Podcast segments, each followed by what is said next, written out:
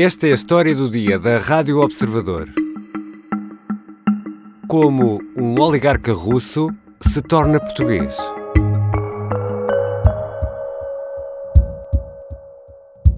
Hey there, random person that's watching this right now. My name is Nathaniel Drew, and I just became a Portuguese citizen. That's not a joke. Nathaniel Drew é norte-americano, vive em Paris e faz sucesso no YouTube. Tem um milhão e meio de subscritores e no Instagram tem 180 mil seguidores. Nathaniel é agora português, ao abrigo da lei que permite aos descendentes dos judeus sefarditas conseguir a nacionalidade portuguesa. Publicou este vídeo que estamos a ouvir a 23 de junho no YouTube com o título Como consegui um passaporte português. Explica que no processo complicado e moroso deu um contributo à comunidade israelita do Porto. Foi antes da detenção do rabino pela polícia judiciária por suspeitas de corrupção. After an enormous amount of paperwork and proving my links to Sephardic ancestors, as well as a donation to the Jewish community of Porto, my file was submitted. They were expecting it to take somewhere between a year and a half and two years. However, I was placed in a small town by the name of Ishpuzent, where my file arrived and got stuck, and basically nobody worked on it for like a year and a half. Roman Abramovich e Andrei Rapport são oligarcas russos e já têm nacionalidade portuguesa. Lev Leviev e God Nizanov têm pedidos pendentes que aguardam pela resposta do Ministério da Justiça. Segundo o Jornal Público, estes quatro homens apresentaram certificados que provam que são descendentes de judeus sefarditas. São certificados emitidos pela comunidade israelita do Porto, cujo rabino foi detido pela Polícia Judiciária no âmbito da Operação Porta Aberta. Roman Abramovich é um oligarca conhecido em todo o mundo por ter sido proprietário do clube de futebol inglês Chelsea, que teve de vender devido às sanções impostas como retaliação pela invasão russa da Ucrânia. Andrei Rapport, que também já tem nacionalidade portuguesa, é outro oligarca, fez fortuna na banca e nos petróleos. Lev Leviev é o rei dos diamantes e tem ligações a Isabel dos Santos. Igor Nizianov é um dos maiores empresários do ramo imobiliário na Rússia. Os quatro têm ligações a Vladimir Putin. Hoje vou conversar com Bruno Medeiros Gurgel. É advogado e tem muita experiência em casos de nacionalidade e imigração.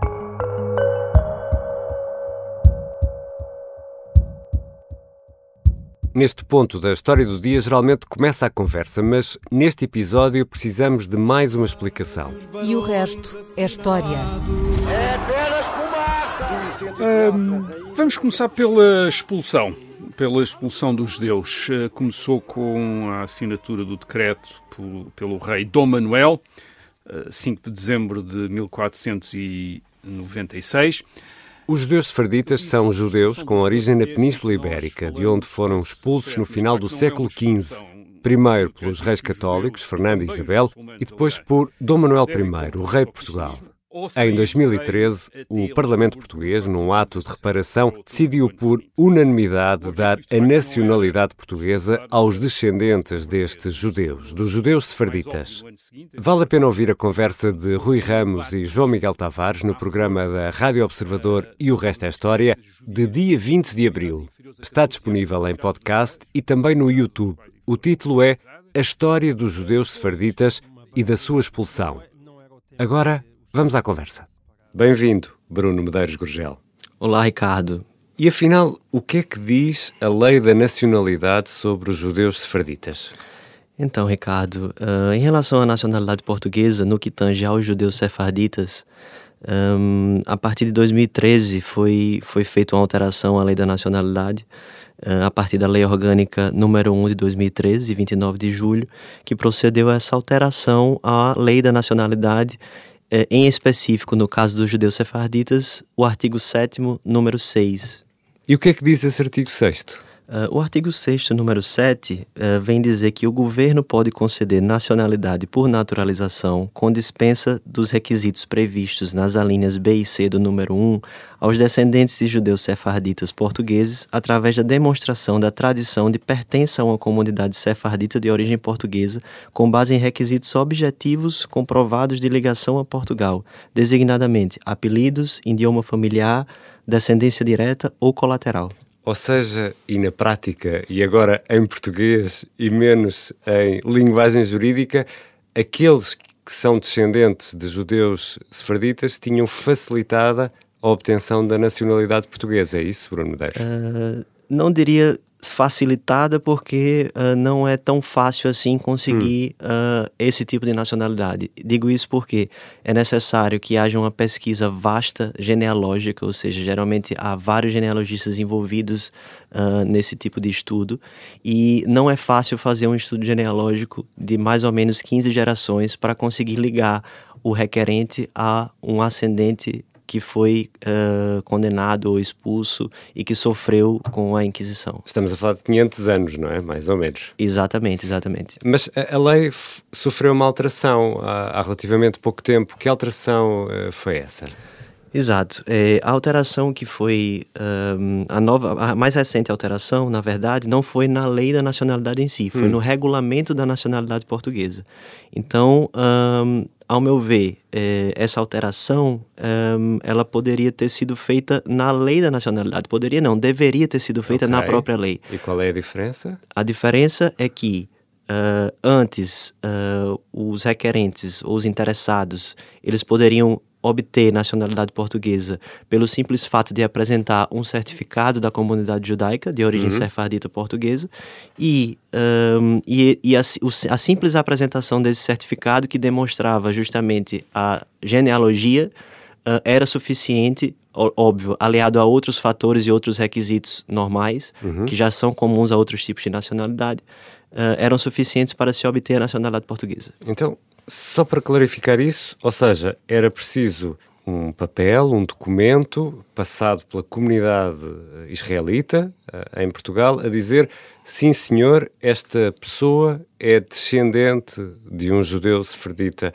que foi expulso ou convertido ao catolicismo há 500 anos. Isso, exatamente. É, é o, digamos assim, o, docu o documento ou a prova mais importante desse tipo de processo de nacionalidade. Mas agora é preciso mais. Agora, uh, uma recente alteração que foi feita no regulamento da nacionalidade, que foi publicada no dia 18 de março, uhum. uh, que vai começar a surtir efeitos agora, dia 1 de setembro, ela vem acrescentar outros requisitos além da apresentação do respectivo certificado da e, comunidade e, judaica. E quais são esses requisitos? É, os requisitos que foram impostos, digamos assim, uh, na, na recente alteração do regulamento da nacionalidade foram que, além do certificado da comunidade judaica, também deve ser apresentado uma certidão ou outro documento comprovativo de titularidade transmitida mortis causa, ou seja, por causa da morte, hum. de direitos reais sobre imóveis sítios em Portugal ou de direitos, outros direitos pessoais de gozo ou de participações sociais em sociedades comerciais ou cooperativas sediadas em Portugal.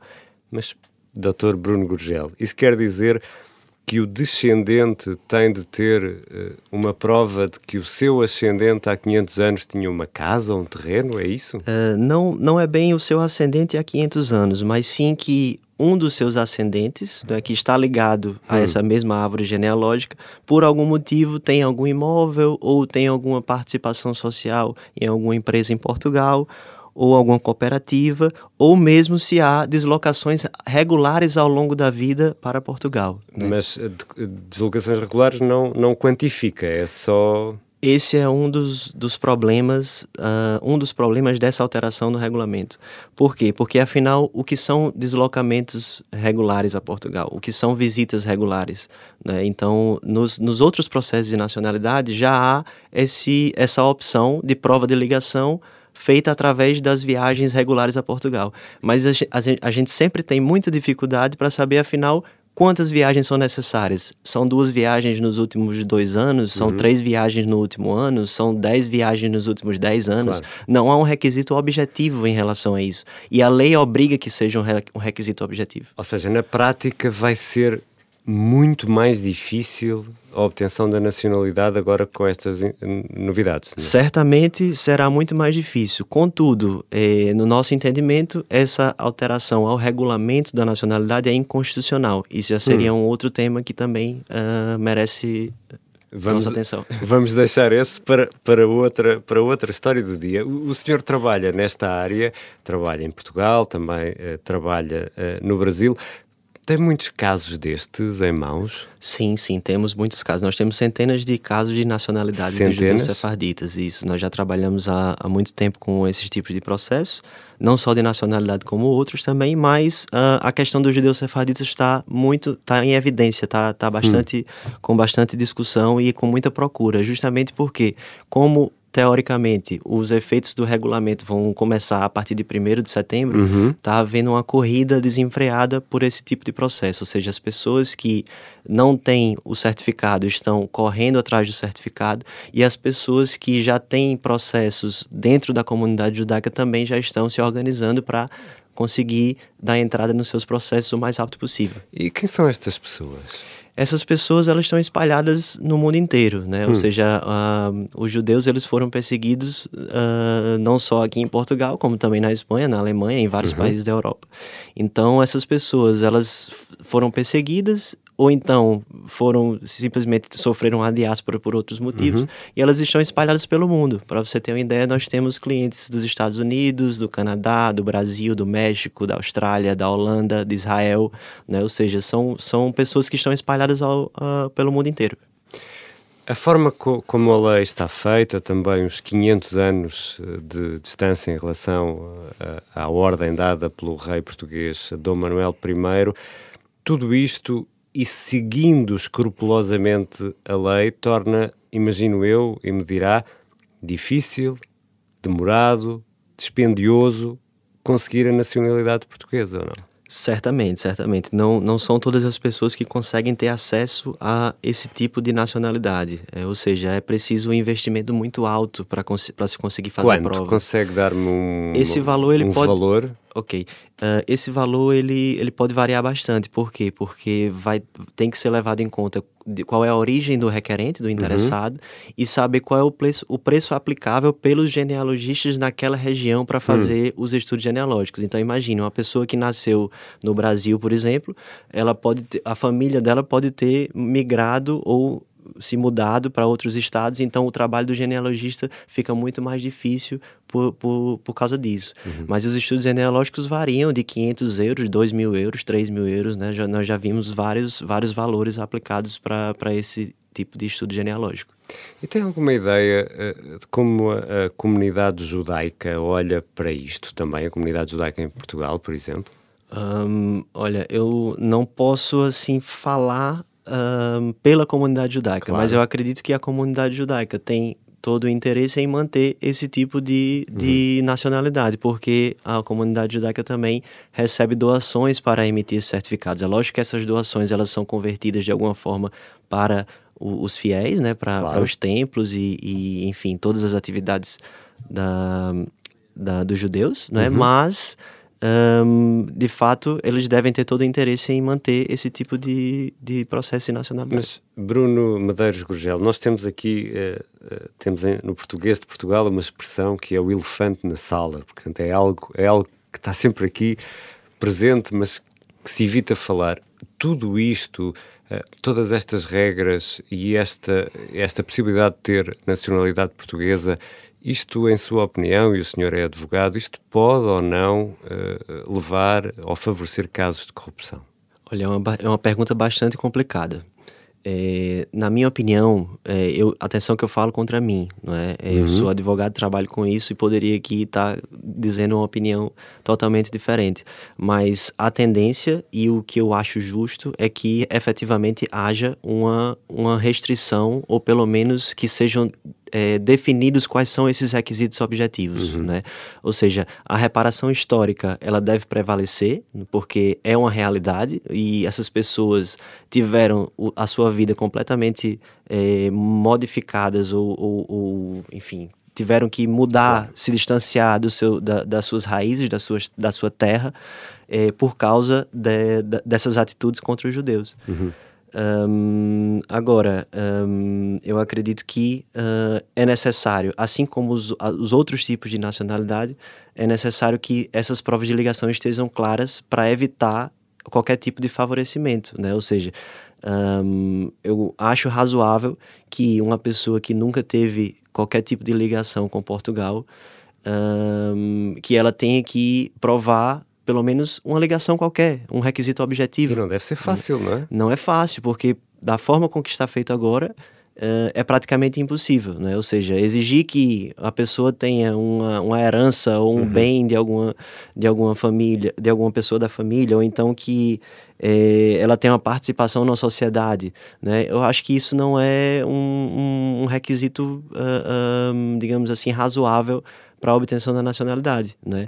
Acredito que as viagens regulares, sim, não é? A, a eventu eventualmente ter algum patrimônio também uhum. uh, seriam requisitos uh, interessantes para esse tipo de processo. E, e, da sua experiência e do que conhece do mundo, sendo uh, brasileiro, português, estando aqui dos dois lados do, do, Atlântico, o passaporte português é um passaporte muito apetecível, é um, é um, é um bom passaporte no mundo de hoje em dia? Certamente, certamente. O passaporte português é um passaporte europeu, né? Uhum. então uh, hoje em dia ter um passaporte europeu lhe dá uma série de direitos e benefícios, né? tanto para os próprios requerentes, os próprios cidadãos que vão obter essa nacionalidade, como para as famílias dessa pessoa, né? como para os filhos, como para, enfim, a, até ascendentes. Né? Existe uma lei a Lei 37 de 2007, que trata justamente sobre a autorização de residência para familiares de cidadão da União Europeia, de cidadãos da União Europeia. Então, uh, através dessa nacionalidade, é possível também estender, digamos assim, uma série de direitos para os familiares do interessado que uhum. vai adquirir a nacionalidade. Obrigado, Bruno Medeiros Gurgel. Muito obrigado, Ricardo.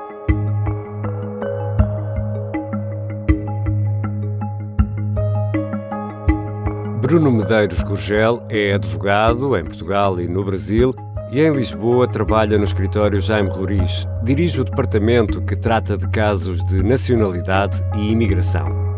Volto a recomendar aquele episódio de 20 de abril do E o Resto é História, do João Miguel Tavares e Rui Ramos, em que ficamos a perceber melhor o caso dos sefarditas. Esta foi a história do dia.